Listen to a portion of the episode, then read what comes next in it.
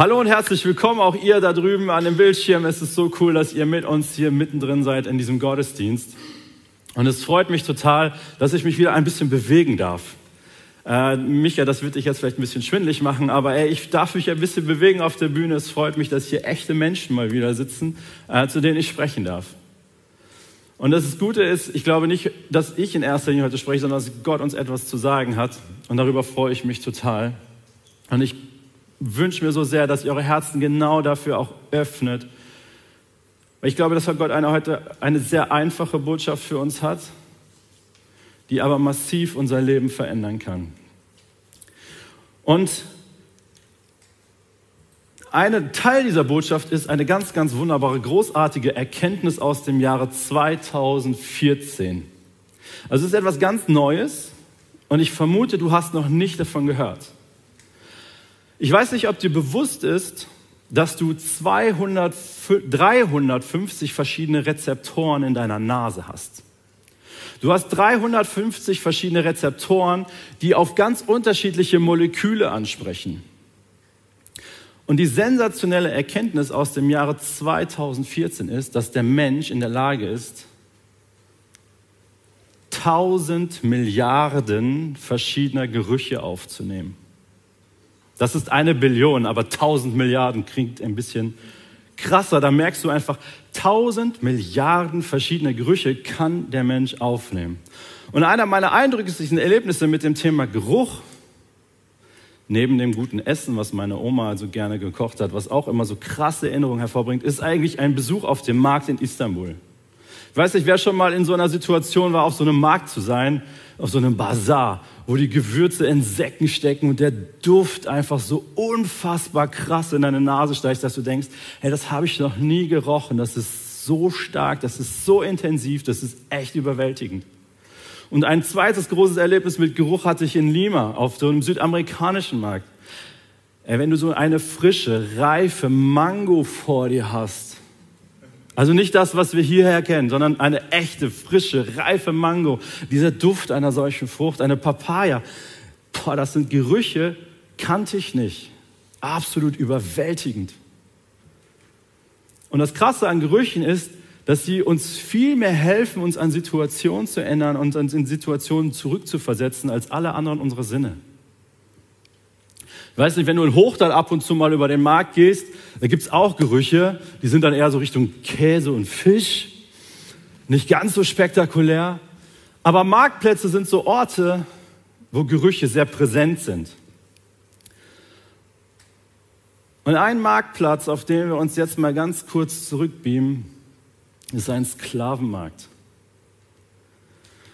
Und versuch dir mal vorzustellen, wie so ein Sklavenmarkt riecht.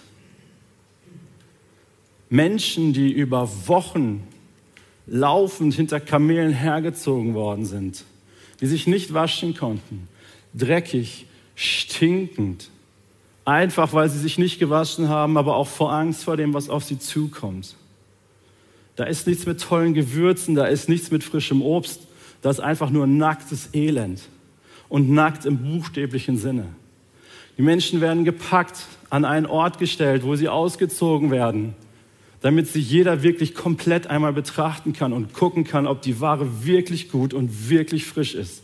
Und ob ich bereit bin, mein gutes Geld, was ich mir so hart erarbeitet habe, dafür zu investieren in dieses Stück Dienerschaft, in dieses Stück Fleisch, in diesen Sklaven. Und dieser Markt stinkt. Und zwar ganz erbärmlich nach Geld und Reichtum auf der einen Seite, harten Urteil auf der anderen Seite und der blanken Angst vor dem, was jetzt kommt auf Seiten der Sklaven.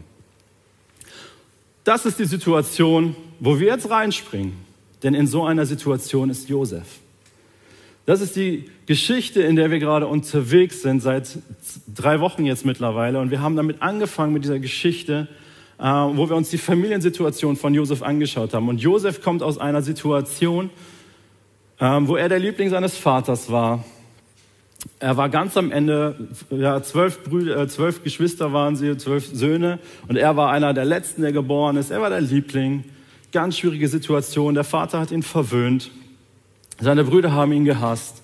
Und die Konsequenz daraus ist, dass sie ihn verkauft haben in die Sklaverei. Und das war ein bisschen das, was Mark letzte Woche gesagt hat, dieses ganze emotionale Gepäck, was die Brüder mit sich rumgeschlägt haben, all ihre Wut, all ihr Zorn auf ihren Vater, auf ihren Bruder, all das Gepäck, was aber auch Josef aus sich hatte und das, was Mark uns letzte Woche gesagt hat, ist, ey, scan mal dein emotionales Gepäck, was du mit dir rumschleppst. Es könnte hochexplosiv und extrem gefährlich sein für die Menschen um dich herum. Und jetzt ist der Josef verkauft, in einer Karawane hinterhergeschleift bis nach Ägypten und steht jetzt auf diesem Sklavenmarkt. Wenn ich dir jetzt sage, das ist der Beginn einer wunderbaren Geschichte, dann weißt du das vielleicht aus der Bibel heraus. Aber wenn ich das jetzt Josef sagen würde, ey Josef, da stehst du jetzt, nackt, dreckig, stinkend, voller Angst. Aber das ist ein Hammerstart für dich. Ich glaube, das könnte sich niemand vorstellen und Josef selbst könnte es sich am allerwenigsten vorstellen. Aber ich möchte euch mal vorlesen, was mit Josef passiert ist in dieser Situation. Und zwar möchte ich euch aus dem 39. Kapitel die ersten Verse mal vorlesen. Josef war nach Ägypten gebracht worden. Potiphar ein Minister des Pharaos und Oberbefehlshaber der königlichen Leibwache kaufte ihn von den ismailitischen Händlern. Der Herr half Josef und ließ ihm alles gelingen, während er im Haus seines ägyptischen Herrn arbeitete. Er ließ ihm alles gelingen. Potiphar bemerkte, dass der Herr mit Josef war und ihm in allem, was er unternahm, Erfolg schenkte. Ich würde mal sagen, einen super Schnapper gemacht. Einen Sklaven von Gott gesegnet, der auch wirklich sein Geld wert war. Echt herzlichen Glückwunsch, Potiphar. Deshalb fand er seine Gunst und wurde Potiphars persönlicher Diener. Schon bald übertrug Potiphar Josef die Aussicht über sein Haus und die Verwaltung seines gesamten Besitzes. Völlig abgefahren. Da ist dieser dreckige, stinkende kleine Hebräer der einen massiv krassen Aufstieg im Haus Potiphas macht, bis zum Verwalter über das gesamte Besitz seines Herrn. Von jenem Tag an segnete Herr Potiphar um Josefs Willen. Da kommen wir nochmal drauf zurück, weil das ist abgefahren.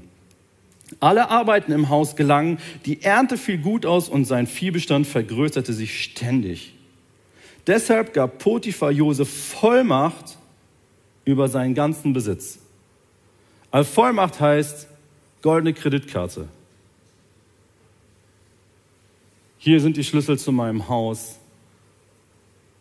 Ich vertraue dir komplett. Er kümmerte sich in seinem Haus um nichts mehr, außer um sein eigenes Essen. Und jetzt kommt ein knaller Satz. Josef war ein gut aussehender junger Mann.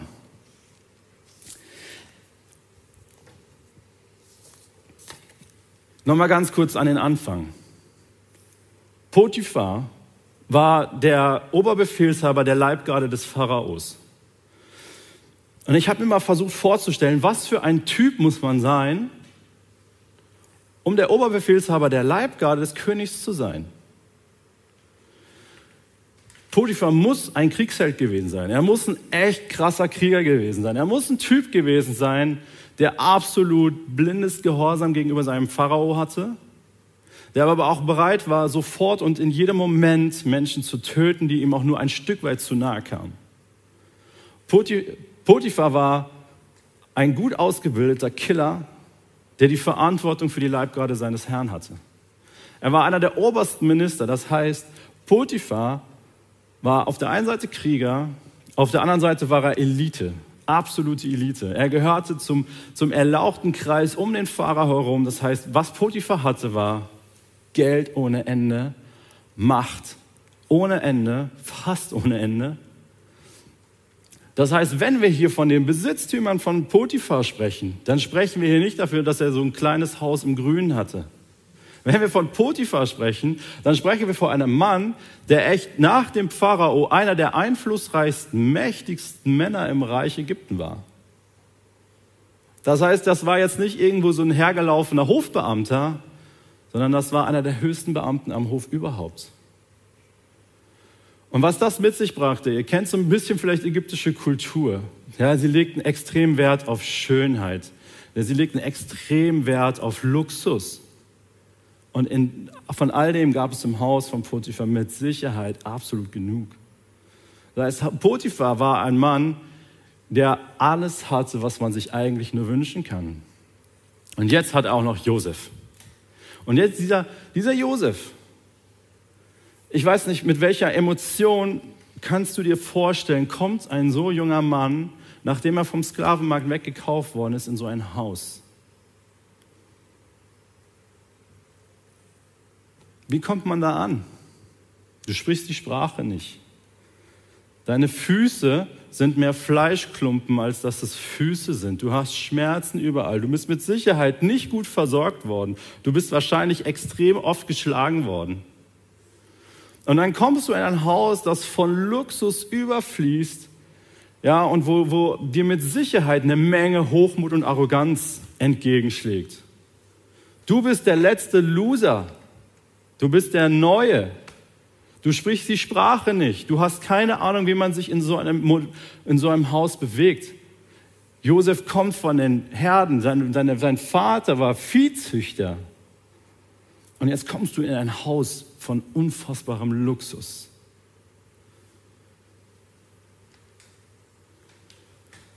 Und das, was hier beschrieben wird, ist, dass Josef anfängt, einfach einen guten Job zu machen. Und zwar einen so guten Job, dass er innerhalb kürzester Zeit Sklave des Jahres wird. Und das Jahr nach Jahr. Er war ein Star. Josef wurde zum absoluten Shootingstar in der Sklavenszene.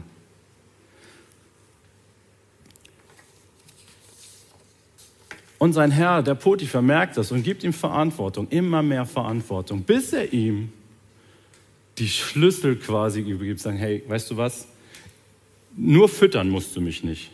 Da steht, er kümmerte sich nur noch um sein eigenes Essen. Das ist das, was Potiphar gemacht hat.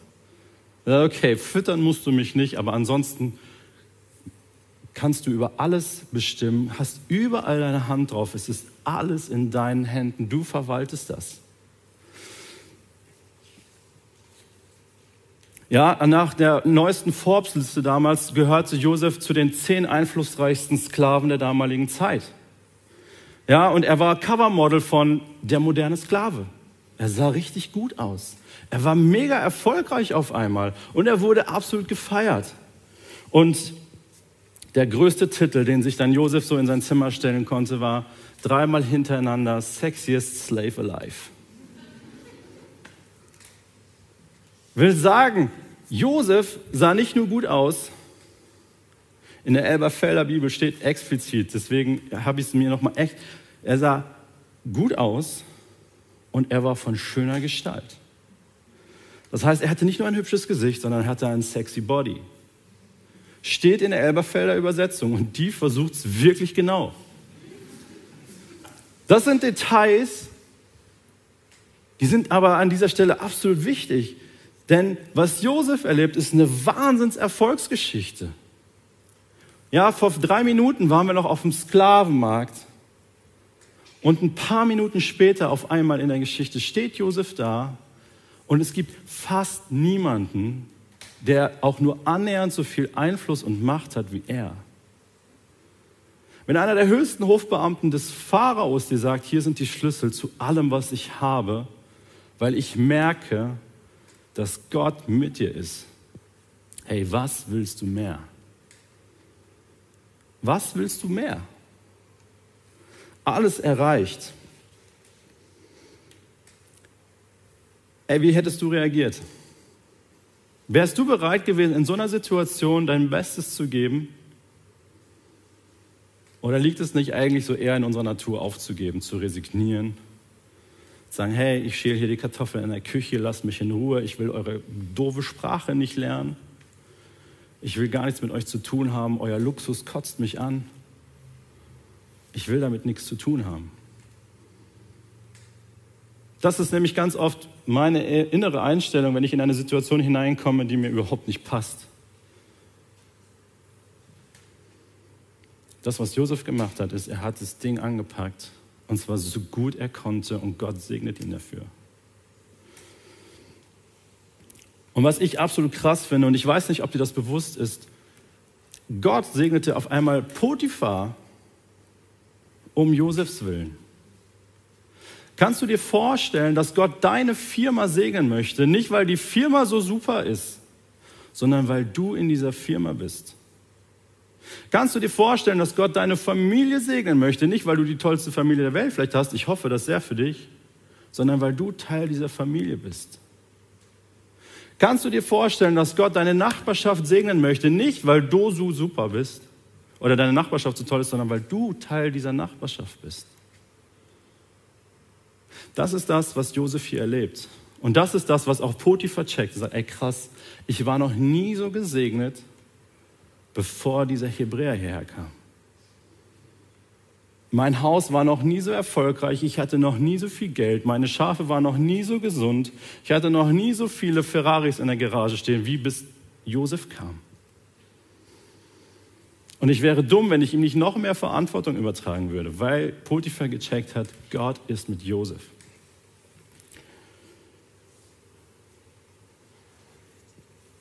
Aber dann kommen wir zu einer Situation, und deswegen ist es auch so wichtig zu wissen, Josef war heiß. Er war nicht nur mega erfolgreich, auch Erfolg macht sexy, aber er hatte auch einen heißen Körper.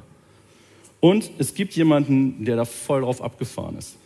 Und das ist die Frau von Potiphar. Ich lese euch das mal vor, ab Vers 7. Daher, weil er eben so gut aussah, fing Potiphas Frau an, ihn zu begehren und forderte ihn auf, mit ihr zu schlafen. Doch Josef weigerte sich. Mein Herr vertraut mir in allem, was sein Hauswesen betrifft. Er hat in diesem Haus nicht mehr Macht als ich. Was für eine krasse Aussage. Da steht Josef und sagt, ey, mein Herr hat in diesem Haus nicht mehr Macht als ich. Er hat mir nichts vorenthalten, außer, außer dir, denn du bist seine Frau. Wie könnte ich so etwas tun? Es wäre eine große Sünde gegen Gott. Und obwohl sie ihn Tag für Tag bedrängte, weigerte er sich, mit ihr zu schlafen.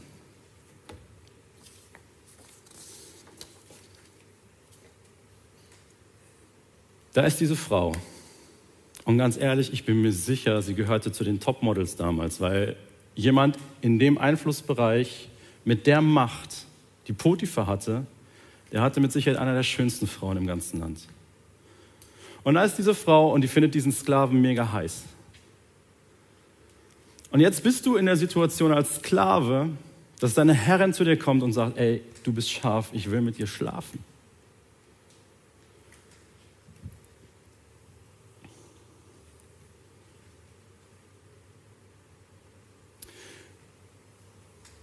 Eine sehr nachvollziehbare Reaktion wäre, ja gut, du bist meine Herrin, du willst mit mir schlafen, ich bin dein Sklave, alles klar. Josef hätte auch denken können, ey, weißt du was, ich hatte so einen herausfordernden Start hier, ich habe es endlich auch mal verdient. Ja, ich bin, ich, all dieser ganze, dieser Reichtum, den Potiphar hat, der ist wegen mir hier. Ja, das Bankkonto von Potiphar hat sich verdoppelt, weil ich jetzt hier bin. Und ich habe ein Recht darauf.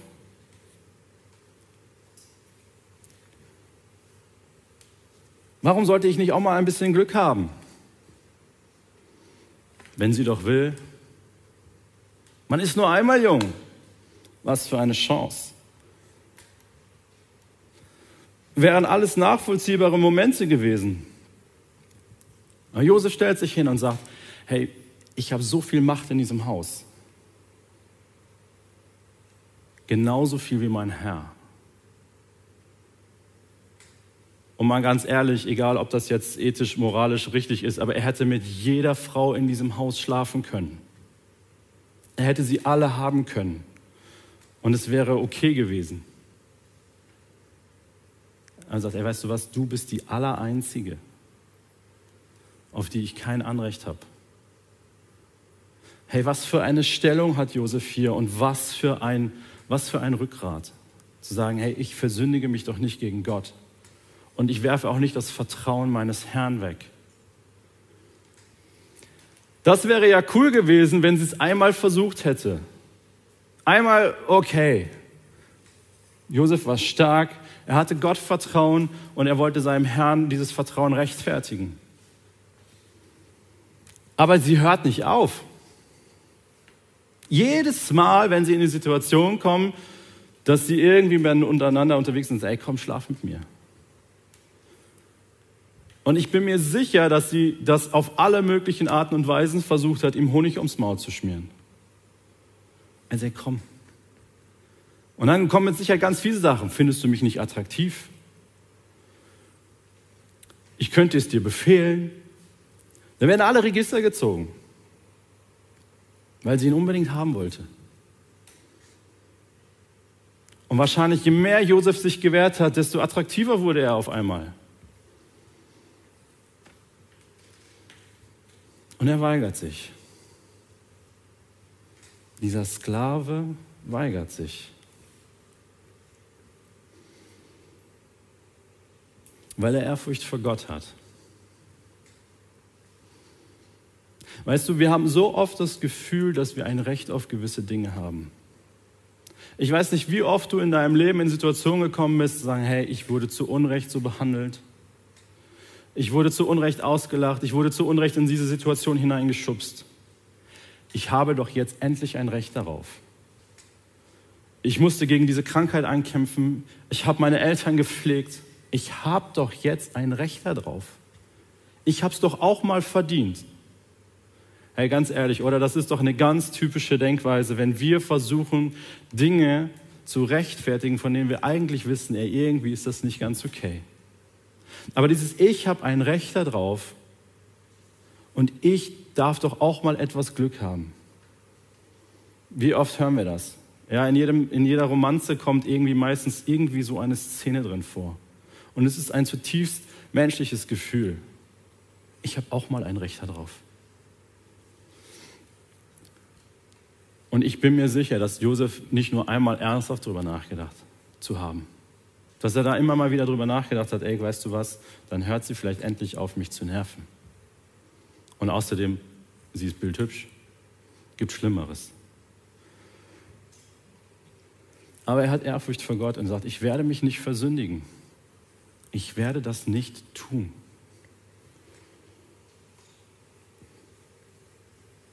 Auch wenn mir das Leben übel mitgespielt hat und ich doch auch ein bisschen Glück verdient habe, das tue ich nicht. Und dann kommt dieser Moment der Rache von Potiphas Frau. Ich lese euch das vor. Äh, 1. Mose 39 ab Vers 11. Eines Tages jedoch war keiner der anderen Sklaven da. Scheißsituation, wirklich. Ganz alleine mit dieser Frau. Während er seiner Arbeit im Haus nachging. Er hat seinen Job gemacht. Er war da.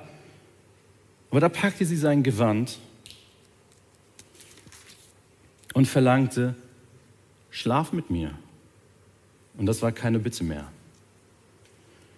Josef riss sich los, ließ sein Gewand in ihre Hand zurück und floh aus dem Haus.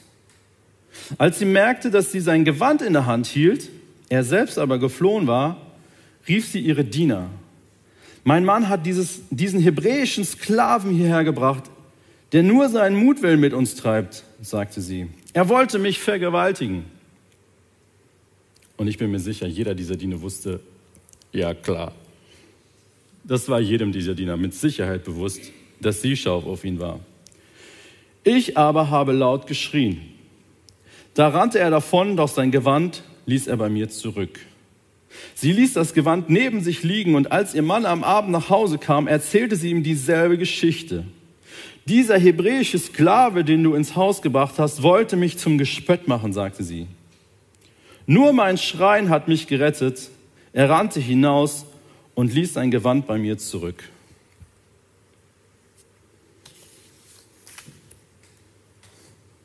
Da ist Josef. Jung, schön, erfolgreich, mit allem ausgestattet, was man sich nur wünschen kann. Und kriegt die Rache einer Frau zu spüren, und zwar volles Pfund. Durch eine Verleumdung, wo sie sagt, hey, er wollte mich vergewaltigen. Es war eine Lüge und ich bin mir relativ sicher, es war jedem im Haus bewusst, dass das eine Lüge war.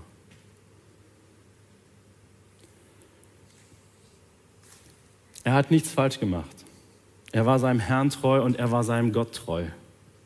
Aber am Ende des Tages saß er im Gefängnis.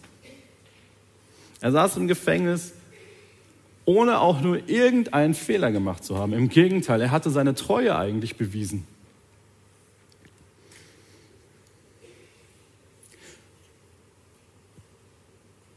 Und Josef hätte allen Grund gehabt, stolz zu sein. Stolz auf das, was er erreicht hat. Stolz, dass er es wirklich zu etwas gebracht hat.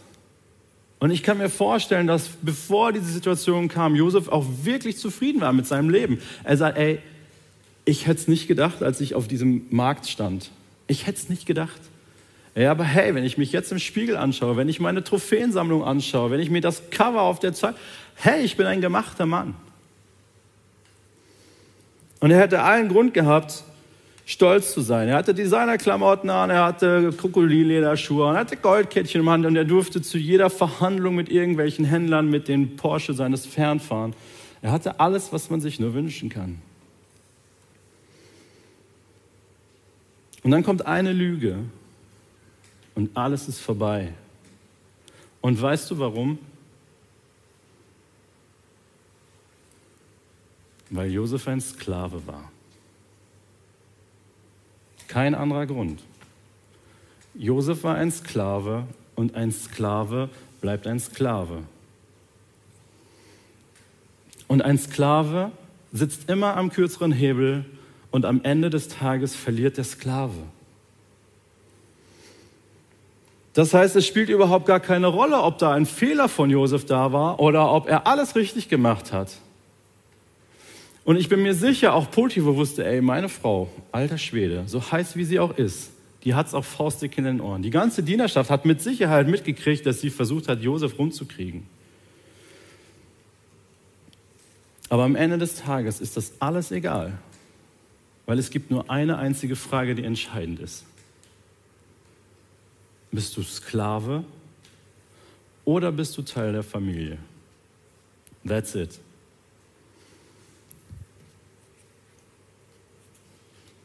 Ich möchte euch einen Vers vorlesen aus Johannes 8, Vers 35. Ein Sklave gehört nur vorübergehend zur Familie, ein Sohn dagegen für immer. Das ist der absolut entscheidende und einzig wichtige Punkt. Ein Sklave gehört nur vorübergehend zur Familie, ein Sohn dagegen für immer. Und jetzt kommt das Geniale. Nur wenn der Sohn euch frei macht, seid ihr wirklich frei. Das, was Josef hier erlebt hat, ist, als Sklave verlierst du immer. Es ist egal, wie erfolgreich du bist. Es ist egal, wie schön dein Leben aussieht. Es ist egal, ob du es wirklich vom Herzen gut meinst, ob du alles richtig gemacht hast, ob du mega erfolgreich bist, ob du deinem Herrn sagen kannst, hey, ich habe deine Kreditkarte nie missbraucht, ich habe immer alles zur besten Zufriedenheit gemacht und ich schwöre dir, ich habe deine Frau nicht angepackt. Es ist egal. Du bist Sklave. Und im Zweifelsfall zählt immer die Familie. Und das ist das, was auch hier in dem Johannesvers ausgedrückt wird. Ey, als Sklave hast du vielleicht einen kurzen Moment, wo es richtig gut läuft wo alles perfekt ist, wo du sogar zur Familie gehörst. Und Josef gehörte quasi, quasi zur Familie. Aber in dem Moment, als es hart auf hart kam, war er doch nur wieder dieser hebräische, dahergelaufene Dreckskerl. Ein Sklave, nichts mehr wert. Und auch Potiphar stellt sich zu seiner Frau. Natürlich. Ist ja seine Familie.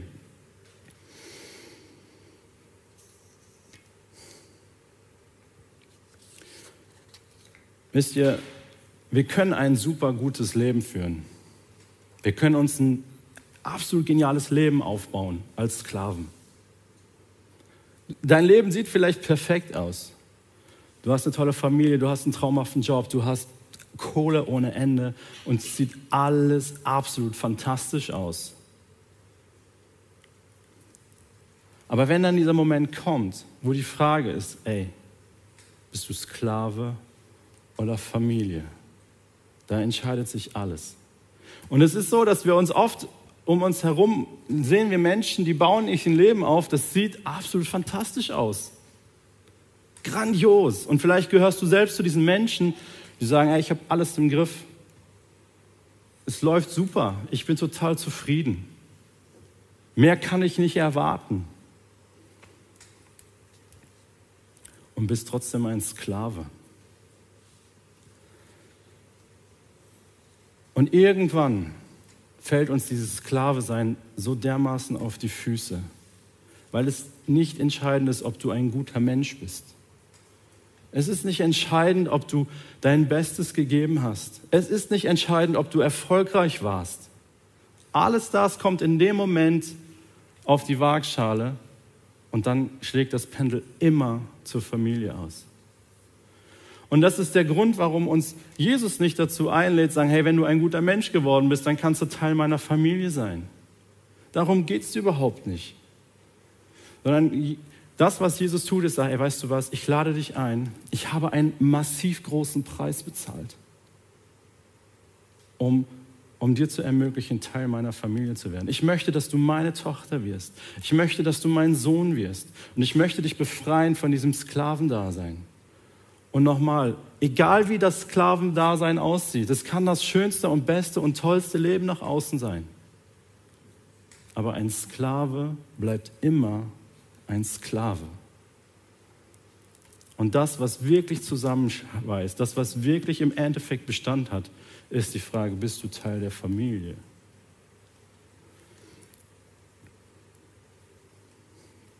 Ich möchte dich einladen, eine Entscheidung zu treffen.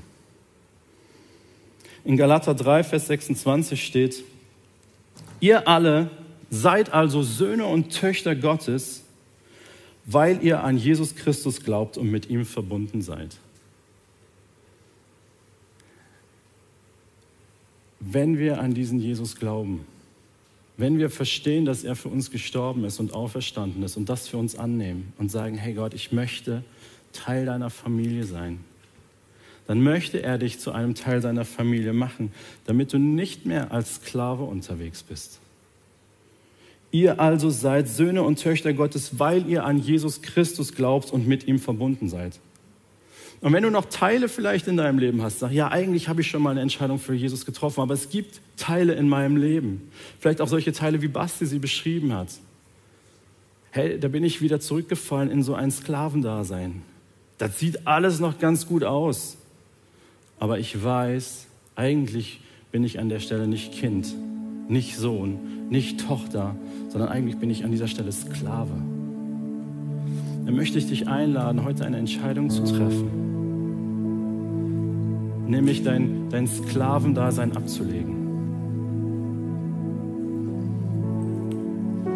Und ihr kennt das, Sklaven werden gekauft. Und es muss ein Preis bezahlt werden. Und Jesus hat diesen Preis für uns bezahlt. Er hat diesen Preis bezahlt, damit wir nicht mehr länger Sklave sind. Ja, das ganz erste Lied, was wir gesungen haben, das war genau dieser Vers aus Johannes 8. Dass wenn der Sohn uns frei macht, dass wir dann wirklich frei sind.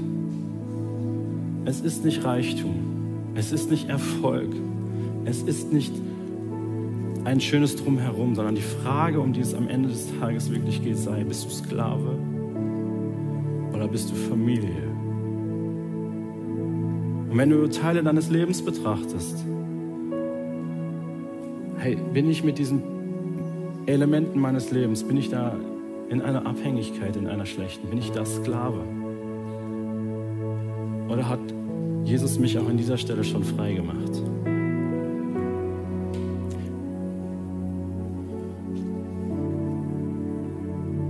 Glaube, dass Jesus heute wieder neue Ketten sprengen möchte. Und dass er dich einlädt, Teil seiner Familie zu werden. Oder Teile deines Lebens nochmal neu ihm abzugeben. Und ich werde dich gleich fragen, ob du das tun möchtest. Ich weiß, das ist eine mega Herausforderung, auf so eine Frage zu reagieren. Aber auf eine Frage zu reagieren, und das gilt auch für dich hinter dem Bildschirm, heißt eine innere Entscheidung deutlich zu machen und damit auch für die sichtbare und unsichtbare Welt zu bezeugen. Ich bin kein Sklave mehr. Ich lege mein Sklavendasein ab und werde in allen Dingen Teil der Familie. Und das braucht Mut. Jesus, und ich bete, dass du jetzt diesen Mut hier schenkst. Wenn du Dinge offenbart hast, vielleicht, dass mein Leben noch komplett als Sklave momentan einfach unterwegs ist. Oder ob Teile meines Lebens immer noch unter der Herrschaft der Sklaverei sind. Dann bete ich, dass du jetzt den Mut gibst, das abzugeben in deine Hand und frei zu werden und Teil der Familie zu werden. Wenn du den Mut hast, und sagst, ich möchte frei werden, dann bitte ich dich, einfach kurz deine Hand zu heben. Nicht für mich, sondern für dich, um eine Entscheidung klar zu machen. Hey, ich habe schon erste Hände gesehen. Dankeschön. Hey, danke. Das ist so großartig. Danke, Jesus. Danke für die Freiheit, die kommt, Jesus. Halleluja.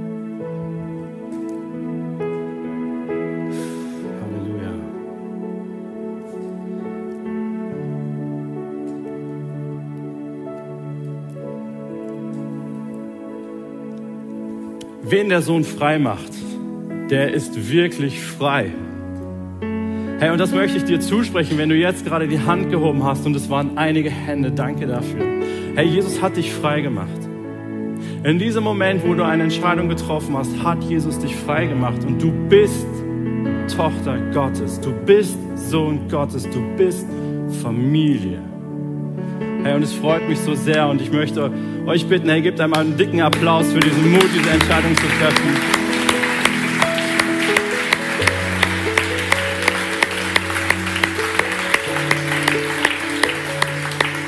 Jesus, und ich preise dich dafür. Danke für die Freiheit, die hier reingekommen ist. Danke, dass wir nicht mehr länger Sklaven der Sünde sind, dass wir nicht mehr länger unter diesem Joch leben müssen, sondern dass wir Teil der Familie sein dürfen. Und ich spreche deine Herrschaft jetzt aus über jeden Bereich, der gerade vor dich gebracht worden ist durch ein Handzeichen. Halleluja, Jesus, wir preisen dich für deine Größe, für deine Gnade und diese Freiheit. In Jesu Namen. Amen.